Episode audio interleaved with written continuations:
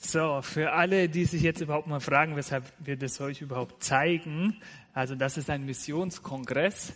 Ähm, das Ganze findet in Offenburg statt und meine Frau und ich werden da dort sein. Und wir zeigen euch deswegen, weil wir vielleicht hoffen, dass wir euch mit diesem Video noch dazu motivieren könntet, Silvester dieses Jahr an den richtigen Platz, nämlich in Offenburg, zu verbringen. Genau.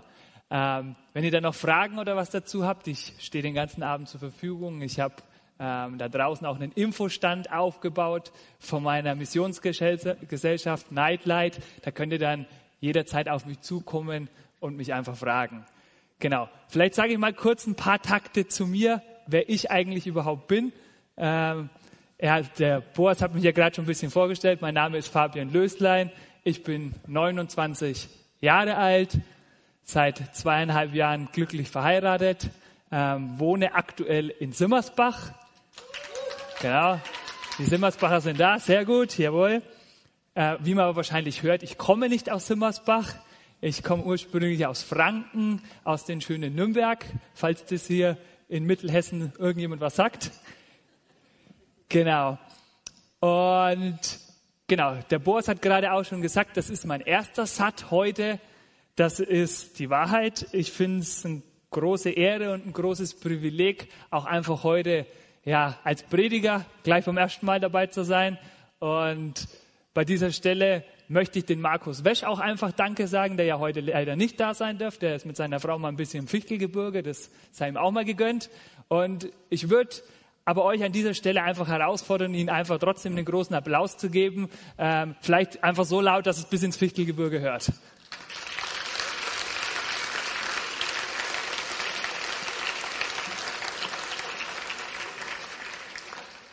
Und soll ich euch eigentlich das Allercoolste sagen? Wir geben ja nicht den Markus Wesch eigentlich einen Applaus oder den sein Team Applaus, weil eigentlich geben wir ja Gott einen Applaus. Und das möchte ich auch jetzt gleich nochmal am Anfang zu diesem Gottesdienst einfach tun, weil ich glaube, das, was hier stattfindet, das ist nicht normal. Das ist äh, nicht, wie soll man sagen, vielleicht nicht von dieser Welt. Das ist was Abnormales. 800 Jugendliche treffen sich, um Gottes Wort zu hören. Und ich glaube, dass Gott das hier alles so arrangiert hat und das so gemacht hat. Ich glaube, das ist auch nochmal Applaus wert. Und ihr applaudiert jetzt nicht Markus Wesch, sondern ihr applaudiert Gott. Und deswegen kann der Applaus jetzt gleich nochmal dreimal so laut sein.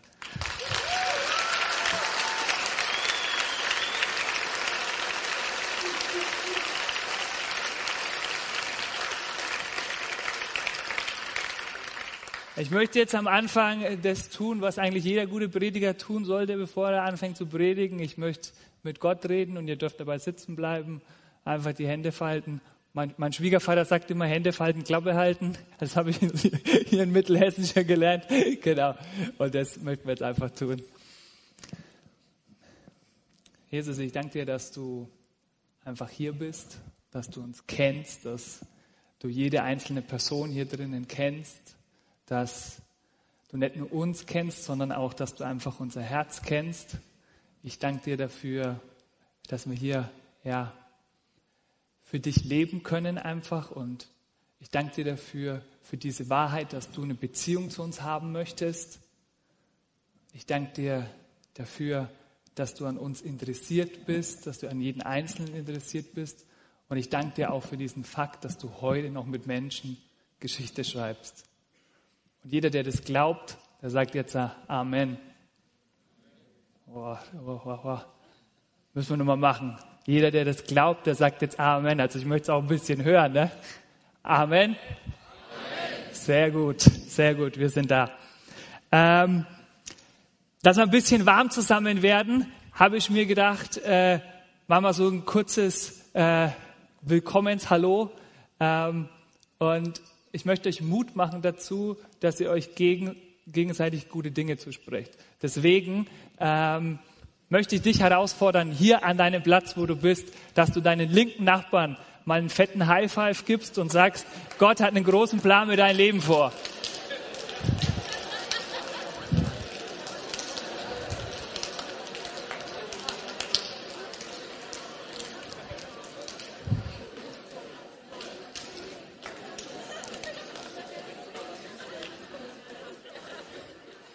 Okay.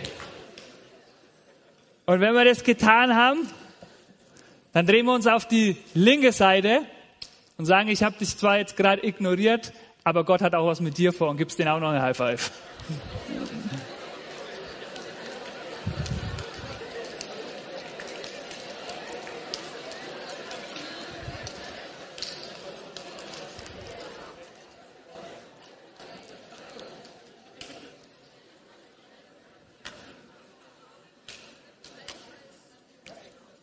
Genau.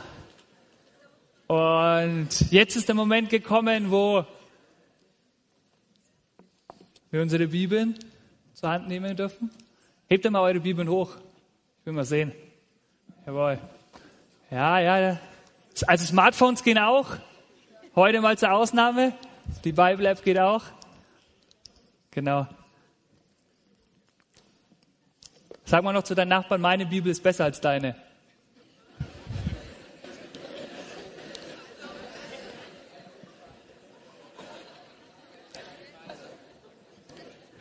Okay, stopp. Jetzt fangen wir an.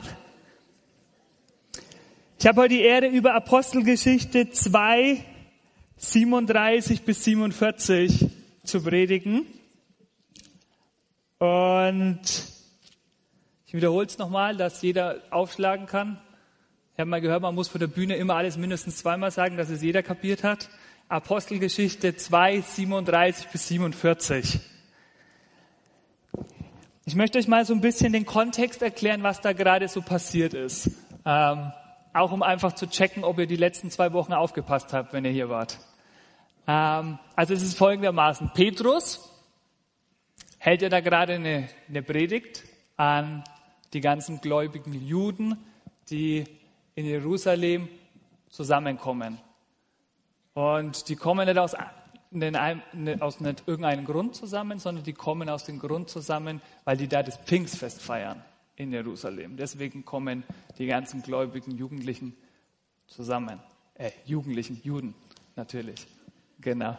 Ja, die ganzen gläubigen Jugendlichen heute auch. Ist auch sehr gut. Passt ja auch.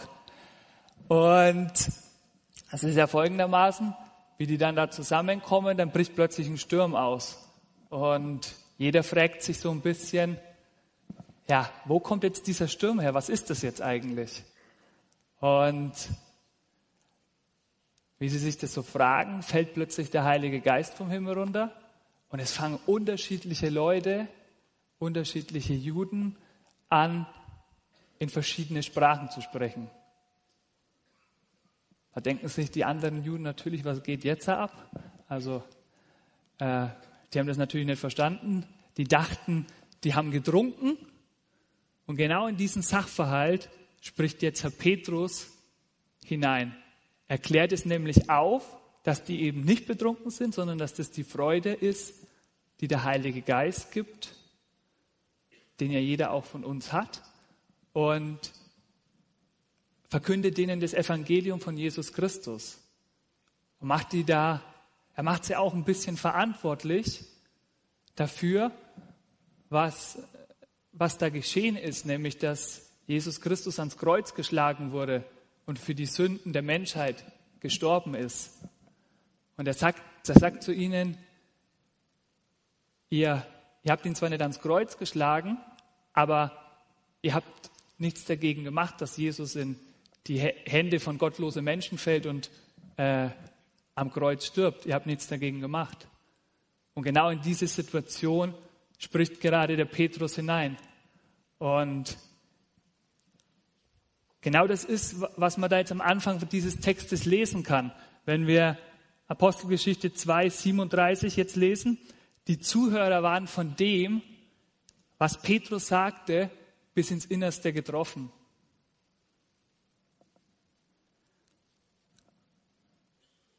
Dann kommt die Frage, was sollen wir jetzt tun, liebe Brüder? Fragten sie ihn und die anderen Apostel. Genau in diesem Punkt merkt man, dass die Juden, die da jetzt angesprochen werden, gemerkt haben, ja, da könnte was Wahres dran sein. Weil was passiert eigentlich, wenn man mit Wahrheit konfrontiert wird und merkt, da könnte was richtig dran sein? Dann fängt man das Nachfragen an. Und genau das haben die dann gemacht. Was sollen wir jetzt tun, liebe Brüder? fragten sie dann den Petrus. Weil er sie ja damit konfrontiert hat. Und darauf erwidert der Petrus, kehrt um. Und jeder von euch lasse sich auf den Namen von Jesus Christus taufen. Also mit dem Umkehren ist eine totale Lebenswende gemeint. Da ist gemeint, man soll sich vor dem gottlosen Leben umdrehen und ein komplett anderer Mensch werden. Davor, dazu fordert der Petrus sie gerade in dieser Situation auf. Und jeder lasse sich von euch taufen. Hier ist gemeint, das Alte soll abgewaschen werden. Und nach der Taufe, wie das ja bei uns auch in den Gemeinden passiert, steht ein ganz neuer Mensch da. Neu in Jesus gemacht. Das, dazu fordert sie Petrus gerade heraus. Und dann sagte Petrus dann auch noch, weil dann passiert Folgendes. Dann wird euch Gott eure Sünden vergeben und ihr werdet seine Gabe, den Heiligen Geist, bekommen. Das Coole ist, das Ganze passiert auch heute noch. Gott vergibt auch heute noch Sünden. Wir können mit allem, was uns von Gott trennt, zu ihm kommen und er rechtfertigt uns über Jesus Christus.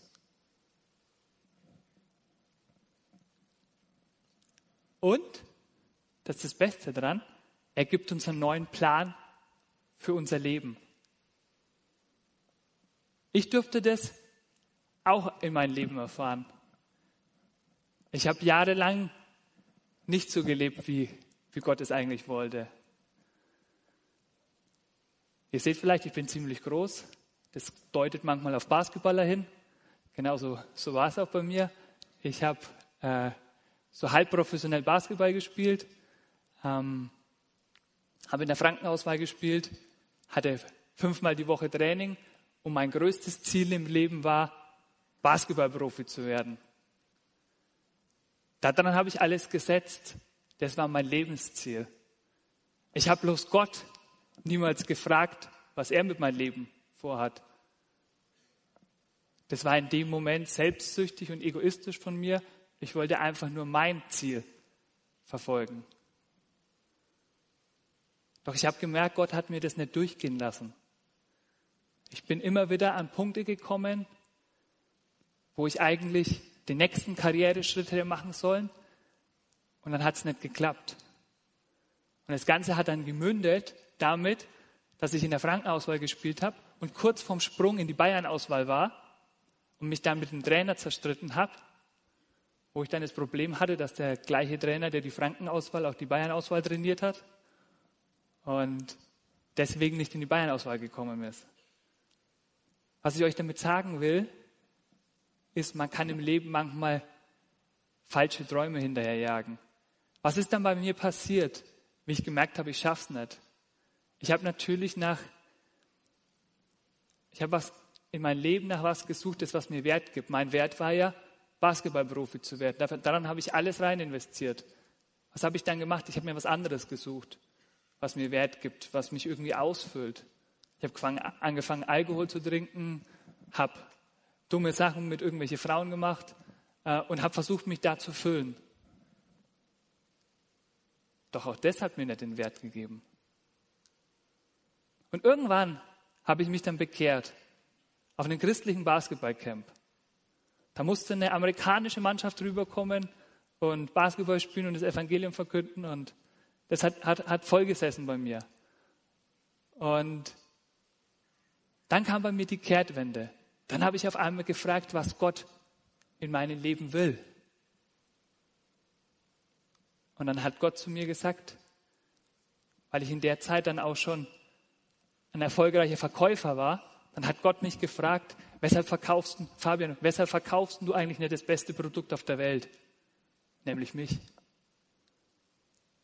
Und dann habe ich den Punkt in meinem Leben gehabt, wo ich gemerkt habe, ja, genau das muss ich machen. Das will Gott von mir. Und dann habe ich mir gesagt, okay, dann muss ich nochmal auf die Bibelschule, muss äh, nochmal studieren, habe Theologie und Sportmission studiert und habe jetzt das Privileg, andere Menschen von Jesus Christus weiterzuergeben, zu erzählen. Und wenn ich mir das jetzt im Vergleich zu Basketballprofi anschaue, dann sage ich, dann habe ich jetzt so, so viel das Größere losgezogen, weil ich weiß, was es bringt, weil ich merke, wie ich in andere Menschen investieren kann und wie das denen weiterbringt. Und Gott ist ja schon geil, weil der hat mir nicht nur, nicht nur gezeigt, hey, das muss man, kann man doch mal sagen, oder? Er hat mir nicht nur gezeigt, ja, wie man, wie man, wie man so einfach das Evangelium weitergeben soll, sondern er hat mich sogar Sportmission studieren lassen und hat mir gezeigt, wie ich durch mein Basketballspielen das Evangelium weitergeben kann. Also Gott nutzt auch das, was vorhanden ist. Die Sache ist die, fragen wir wirklich nach Gottes Willen in unserem Leben? Lasst uns das machen, weil es ist das Beste, was dir in deinem Leben, was in meinem Leben passieren kann.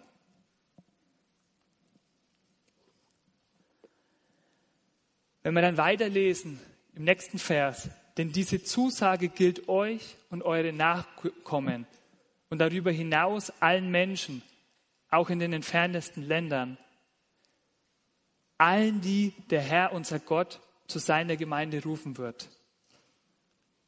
Dann bestätigt Gott es nochmal hier. Er bestätigt es nochmal, dass das für uns alle gilt, dass das für jeden Einzelnen gilt, dass er jeden Einzelnen retten will, der nach seinen Willen fragt. Und das ist doch ein sauguter Zuspruch.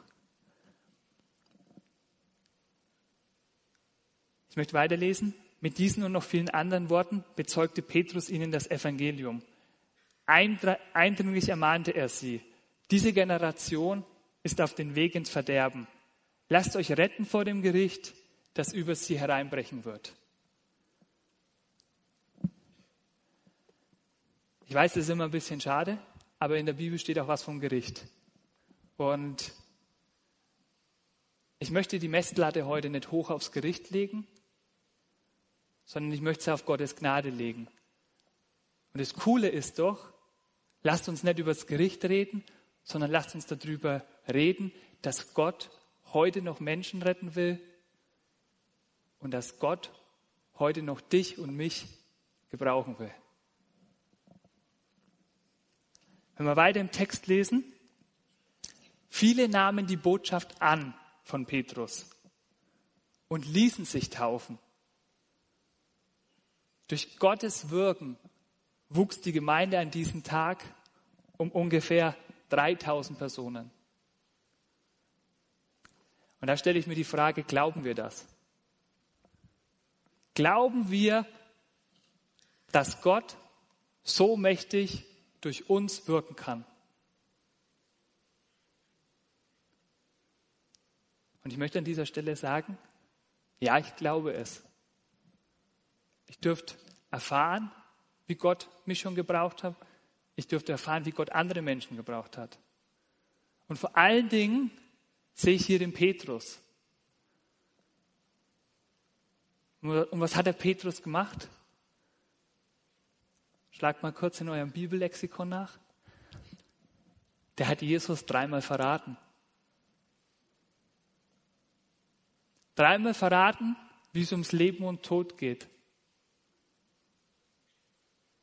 Und dieser Jesus, der kann dich gebrauchen.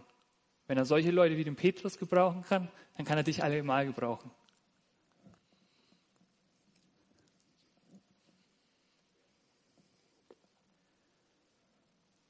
Gott wirkt durch einfache Menschen wie dich und mich. Und er wirkt nicht deswegen, weil wir so gut sind, sondern er wirkt deswegen, weil er sich selbst dadurch verherrlicht. Und nicht, dass wir gut dastehen, sondern dass er gut dasteht und dass wir aus diesem Segen was abhaben können. Deswegen wirkt er durch uns Menschen. Und ich möchte euch nochmal eine Geschichte aus meinem Leben erzählen. Ich komme ja aus Fürth, habe ich ja gerade gesagt. Und ich treffe oft und viel Freunde in Fürth. Und da sind auch viele Nichtchristen dabei. Und die Sache ist die, ich glaube, der Heilige Geist will mit dir sprechen. Ich glaube, du musst bloß die Bereitschaft haben, hinzuhören.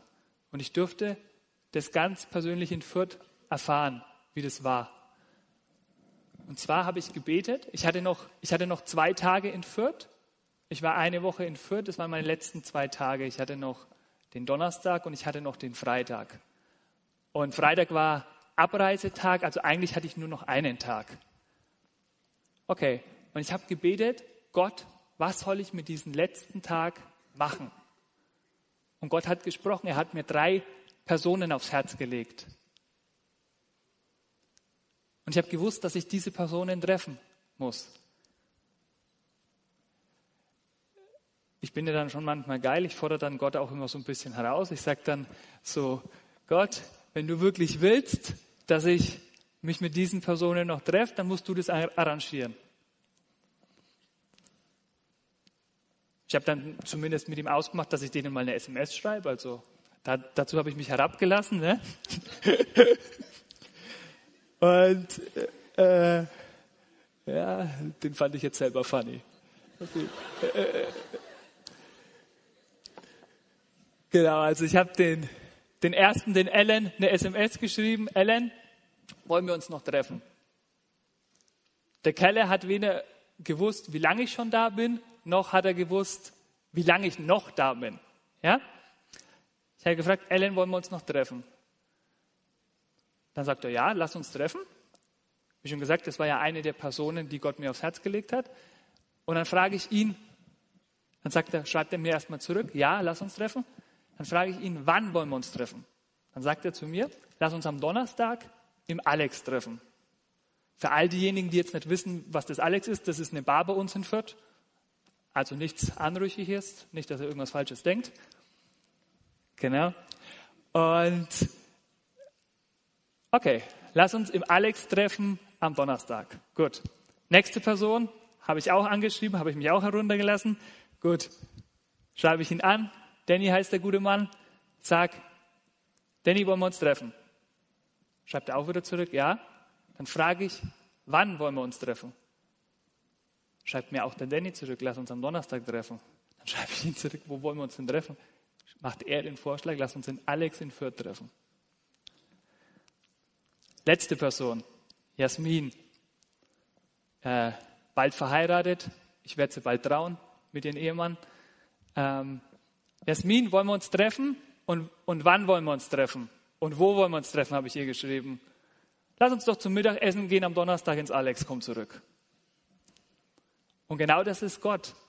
Wenn wir ihn fragen, dann antwortet er. Und wenn wir um, um die Führung des Heiligen Geistes bitten, dann wird er uns führen.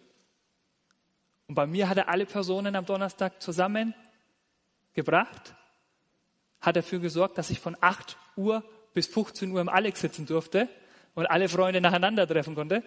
Und die Gespräche, die waren einfach cool, weil die gingen dann teilweise schon so los. Fabian, ich habe irgendwie das Gefühl, mir fehlt was im Leben. Naja, und was fehlt Ihnen denn? Das konnte ich ihm dann sagen und ich konnte ihm dann eine Bibel schenken und Gott hat es mega gesegnet. Aber das hat, er, das hat der Heilige Geist auch für dich bereit. Frag ihm und hör auf ihn und hör auf seine Stimme.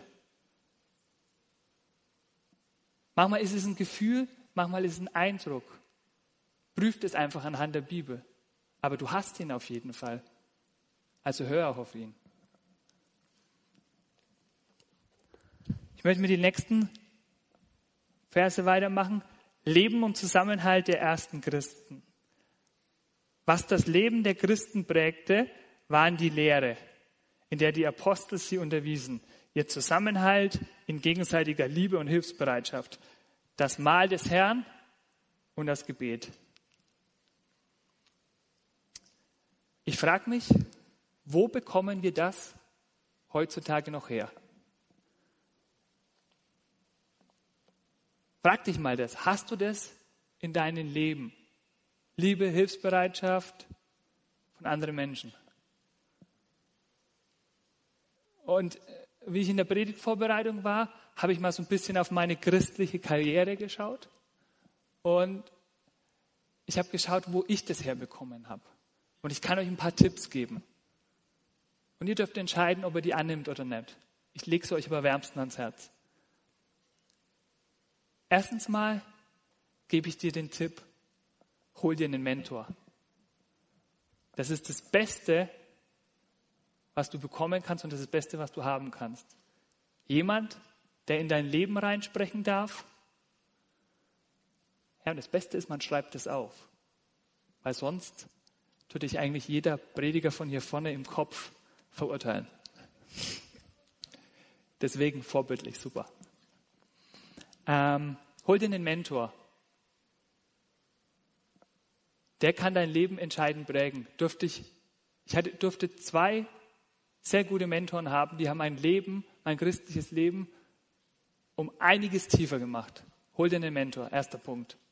Zweiter Punkt, hol dir einen Gebetspartner. Lebe Zweierschaften. Auch hier wieder hast du jemanden, mit dem du über alles reden kannst und vor allen Dingen ihr könnt füreinander beten. Und es steht ja in der Bibel drinnen, wo zwei oder drei in meinen Namen zusammenkommen, da bin ich mitten unter ihnen. Ich dürfte schon mehrere Gebetspartner in meinem Leben haben und ich dürfte lernen und ich dürfte sehen, was für eine Kraft im Gebet ist, steckt.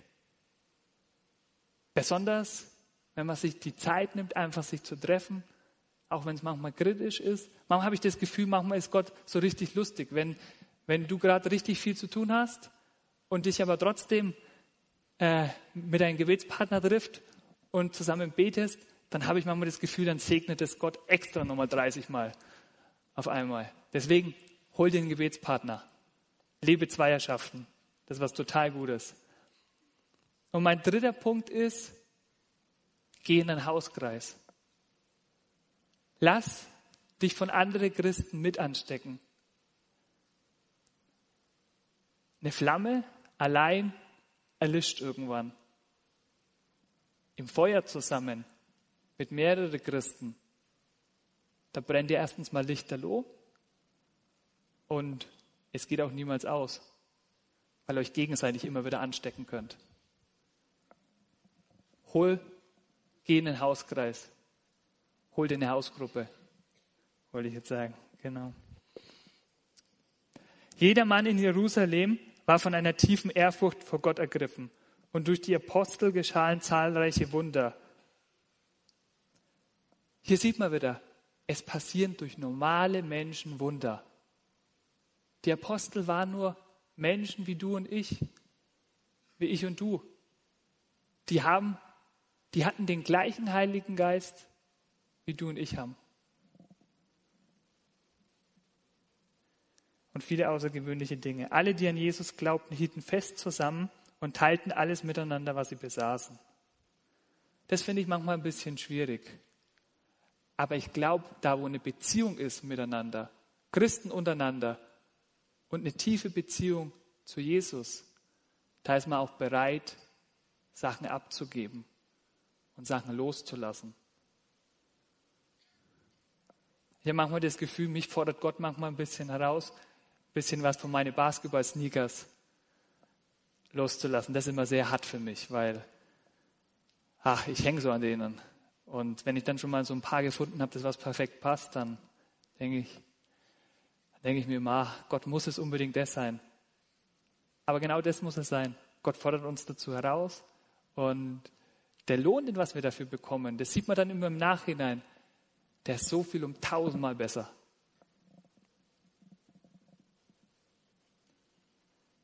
Sie verkauften sogar Grundstücke und sonstigen Besitz und verteilten das Erlös entsprechend den jeweiligen Bedürfnissen an alle, die in Not waren. Einmütig und mit großer Treue kamen sie Tag für Tag im Tempel zusammen. Außerdem trafen sie sich täglich in ihren Häusern, um miteinander zu essen und das Mahl des Herrn zu feiern. Und ihre Zusammenkünfte waren von überschwänglicher Freude und aufrichtiger Herzlichkeit geprägt. Klingt doch eigentlich sau schön. Warum haben wir sowas so selten? Sie priesen Gott bei allem, was sie taten und standen beim ganzen Volk in hohem Ansehen. Und jeden Tag rettete Gott weitere Menschen, sodass die Gemeinde immer größer wurde. Mir ist eine Sache da aufgefallen. Sie standen beim Volk in hohem Ansehen. Ja? Das heißt, der könnte man jetzt auch sagen, wir hier in Deutschland. Da frage ich mich, was müssten wir denn als Christen, was müssten wir als Christen machen, um hier im hohen Ansehen stehen? Und ich glaube, die Antwort ist nicht immer bloß sondern auch um mal mit anpacken. Ich glaube, es sind oftmals die praktischen Dinge, die wir ganz natürlich tun können in unserem Umfeld, da wo jemand Hilfe braucht, dass wir da anpacken. Es gibt eine andere Bibelstelle, ich habe heute früh auch schon gepredigt und da steht, geschrieben in Matthäus 5, äh, Vers 16 ist es, glaube ich, an die guten Werke, wegen die guten Werke wird, wenn die Leute den Vater im Himmel preisen.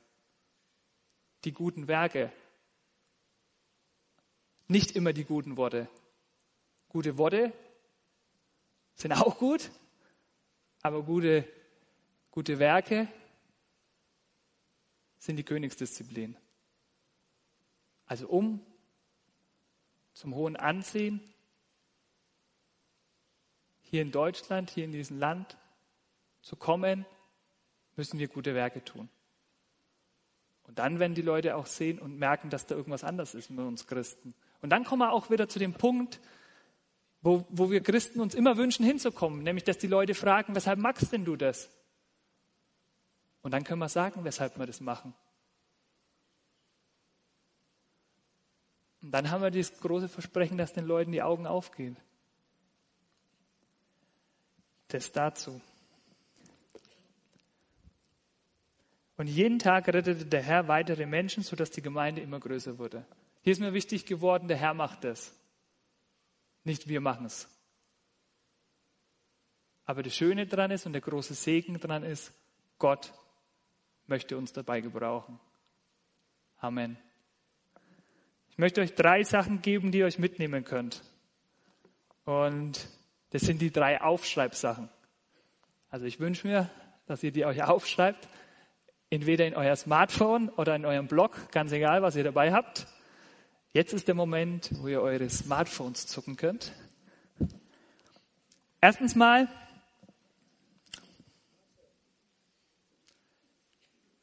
Vers 38, kehrt um, erwiderte Petrus, und jeder von euch lasse sich auf den Namen von Jesus Christus taufen. Gott möchte mit dir, auch wenn du vielleicht Jesus noch gar nicht kennst, eine lebendige Beziehung haben. Gott ist an dir interessiert. Das ist der erste Punkt.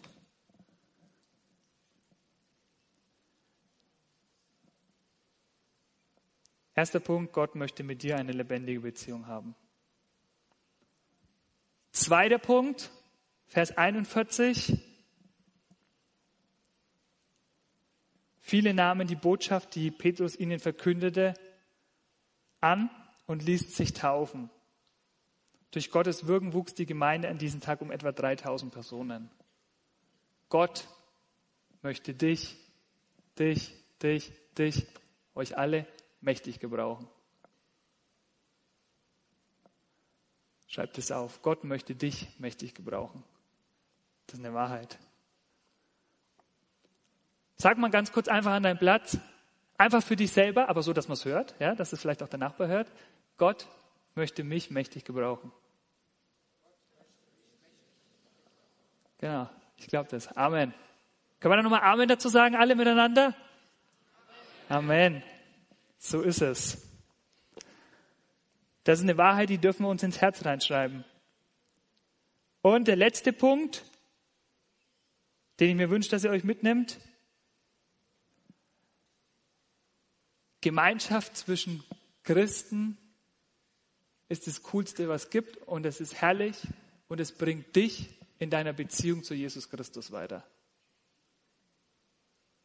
Das war's. Amen.